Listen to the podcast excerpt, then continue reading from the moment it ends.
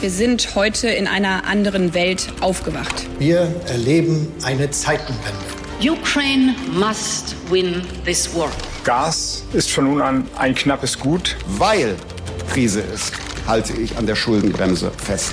You'll never walk alone. Was verschweigen Sie uns eigentlich, Herr Bundeskanzler? Hauptstadt das Briefing mit Michael Brücker und Gordon Ripinski. Live von der Pioneer One. Die heiligen drei Könige sind da. Es ist Freitag, der 6. Januar und ein König sitzt mir gegenüber, Gordon Repinski. Einen schönen guten Morgen. Ich grüße dich, mein Kaiser Michael Bröker. Schönen guten Morgen. Frohes neues Jahr. Liebe Zuhörerinnen und Zuhörer, wir sind wieder da. Ihr Hauptstadt-Podcast. Wir freuen uns. Die Menschen in Neukölln, in Kreuzberg, manchmal auch am Tempelhofer Feld, haben sich nicht gefreut vor wenigen Tagen. Sie durften sich nicht freuen, denn einige junge Halbstarke hatten etwas dagegen, Gordon. ist die Silvesternacht ein Drama. So ist es. Und als jemand, der tatsächlich in der Region lebt und nicht im schönen Südwesten mit den Vorgärten, aus denen man die Raketen in den Himmel schießt, die dann irgendwo im Grunewald landen, kann ich dir sagen, es ist tatsächlich eine große Katastrophe. Lass es uns also ändern. Und wie ändert man es am besten? Bitte, Michael Brücker, Ihr Vorschlag. Hier meine drei Vorschläge, die eigentlich ziemlich logisch sind.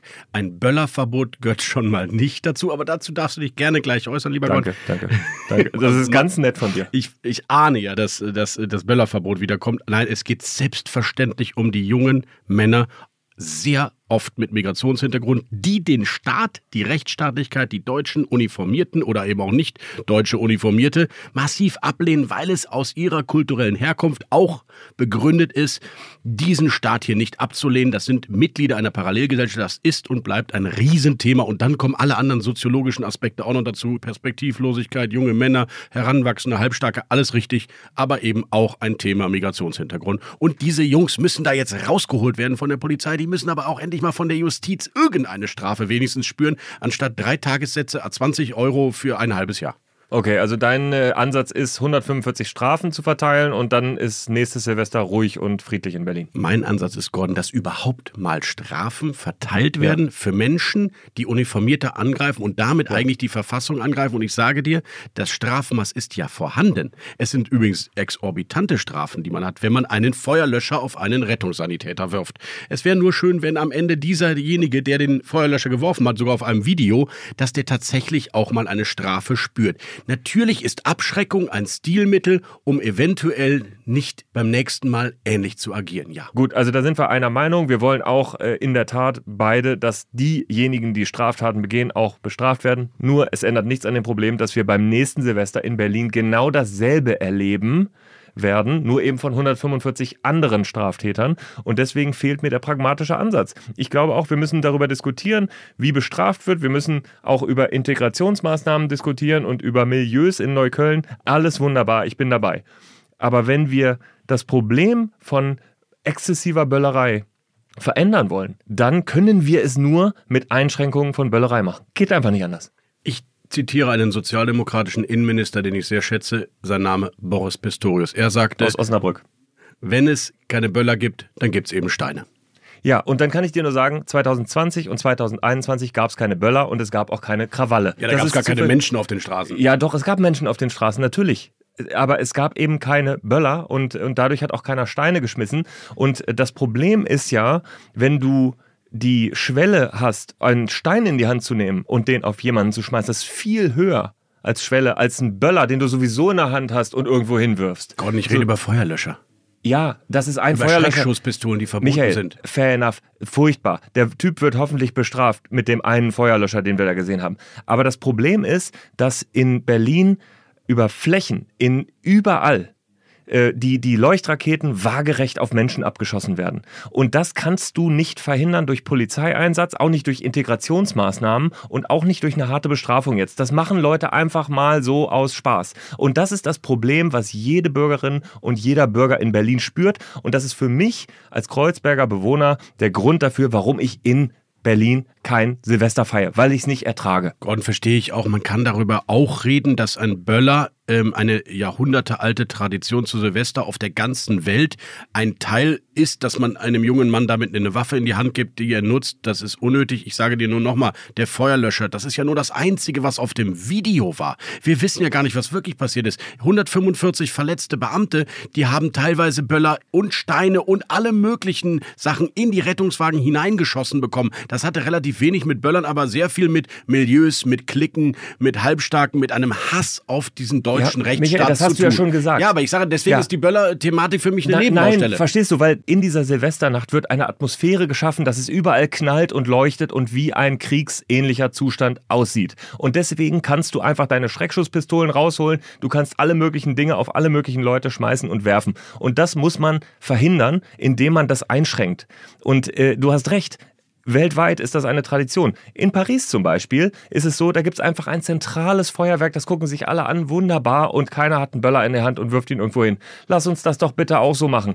Die Menschen freuen sich darüber. Lass uns zentrale Feuerwerke machen, meinetwegen in jedem Bezirk eins. Ich bin ja gar nicht gegen Feuerwerk. Macht's mal. Ich brauch's nicht, aber egal, macht's meinetwegen. Aber lass es uns doch so gestalten, dass es nicht als Kleinstwaffe überall hingeworfen wird. Gordon, ich verstehe ja deinen Punkt. Ich bin einfach nur anderer Meinung. Ich glaube, dass es tatsächlich nur ein Nebenproblem ist und nicht ein Hauptproblem. Und ich glaube eben nicht, dass es eine hineinpsychologisierte Bölleratmosphäre dazu sorgt, dass jemand auch noch die Schreckschusspistole rausnimmt. Ich glaube, wir haben einfach ein, das Hauptproblem ist ein tief verwurzelter Anti. Die posten ja freiwillig danach. Bei TikTok muss man sich das mal anschauen, diese Videos. Das heißt, sie sind ja stolz darauf, dass sie sich gegen die Uniformierten gelehnt haben.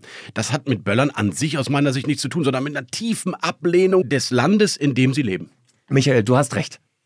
Das, find, das Aber wie nervt gehen wir das auch. an? Wie gehen wir das an? Ich sage dir, ich möchte, ich würde es gerne auf zwei, nein, Gipfel? nein, ich würde es gerne auf zwei Ebenen lösen. Die eine Ebene lautet, ich schaffe am 31. und ehrlicherweise schon am 27. in Berlin die Atmosphäre, dass man das mal eben machen kann, weil es überall knallt und alle das mal eben so machen.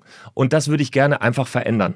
So, und dann müssen wir uns auf der anderen Seite, viel langfristigeres Projekt, angucken, warum diese Milieus, diese Jugendlichen, diese jungen Männer mit Migrationshintergrund, warum die so agieren. Und da bin ich auch dabei. Und ich finde auch in Neukölln die Clanstrukturen, da muss man hart gegen vorgehen. Und gegen Kriminalität oder Das auch halt Kleinstkriminalität. Das muss genau, seit das Jahren müssen, genau, und das halt müssen wir nicht. ändern. Und da muss man hart gegen vorgehen. Das weiß Franziska Giffey übrigens besser als viele andere.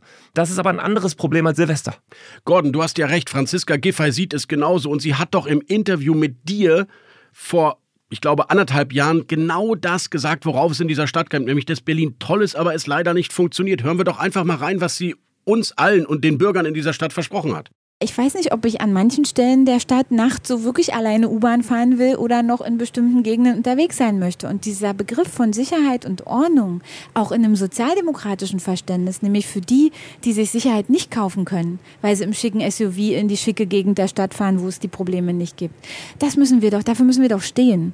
Und ähm, auch, dass Leute sagen, ich will auf den Spielplatz gehen und nicht die Befürchtung haben, dass mein Kind im Sandkasten die Drogenspritze findet, das sind doch völlig legitime Wünsche einer Stadtbevölkerung, die einfach möchte, dass die die politische Verantwortung tragen, sich um diese Dinge kümmern und dass das funktioniert in der Stadt. Und das ist die Aufgabe vom Verkehr bis zur Bildung, bis zur Arbeit, bis zu dem, wie unsere Polizei, unsere Ordnungsämter, unsere Justiz ausgestattet sind. Ja, absolut. Da hat sie noch wirklich nachzuliefern. Und gerade in ihrem Stadtteil Neukölln hat sie da noch nachzuliefern. Das ist so. Da hat der Senat nicht, nicht, nicht gut genug gearbeitet, aus meiner Sicht auch.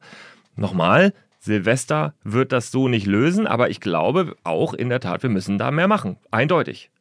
Gut, wir haben Silvester analysiert und sind ja auch schon am 6. Januar, Gordon. Äh, Aber was heißt all das eigentlich für die Wahl, die hier in Berlin ansteht? Darüber sollten wir gleich im Deep Dive mal weiterreden.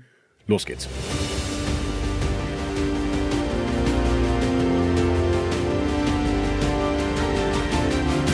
Unsere weiteren Themen heute. Im Deep Dive werden wir analysieren, was in Berlin passiert. Denn hier wird nicht nur geknallt, sondern auch noch gewählt. Etwas mehr als einen Monat dauert es noch, dann wird die Wahl wiederholt.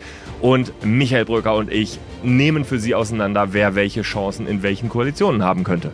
Und im Interview der Woche spreche ich dann mit Sebastian Czaja, dem Spitzenkandidaten der FDP hier in Berlin und Chef der Fraktion der Liberalen im Abgeordnetenhaus.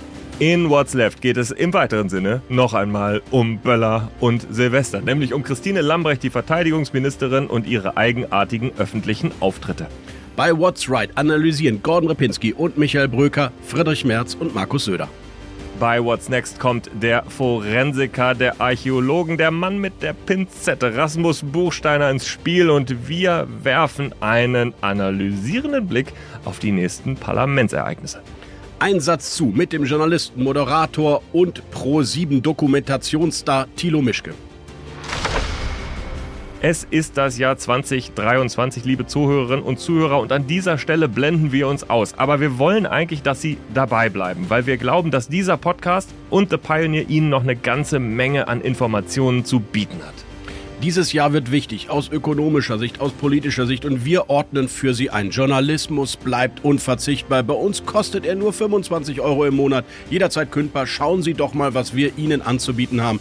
join.thepioneer.de Und wenn Sie Studierende sind, dann gibt es auch ein reduziertes Angebot für 10 Euro pro Monat. Sie können es jeden Monat kündigen und es gibt wunderbaren Hauptstadtjournalismus wie in diesem Podcast. Es gibt dazu einen Hauptstadt-Newsletter. Es gibt Analysen, Grafiken, es gibt Fotos von der wunderbaren Anne Hufnagel, Videos, ganz, ganz viel auf The Pioneer. Das Tech Briefing, der Sigmar Gabriel und Chelsea Speaker Podcast, der achte Tag unser Kulturangebot am Wochenende. Breit, vielseitig, thepioneer.de. Also ausprobieren, dabei sein, 2023 verstehen. Hauptstadt das Briefing mit Michael Bröker und Gordon Ripinski. Live von der Pioneer One.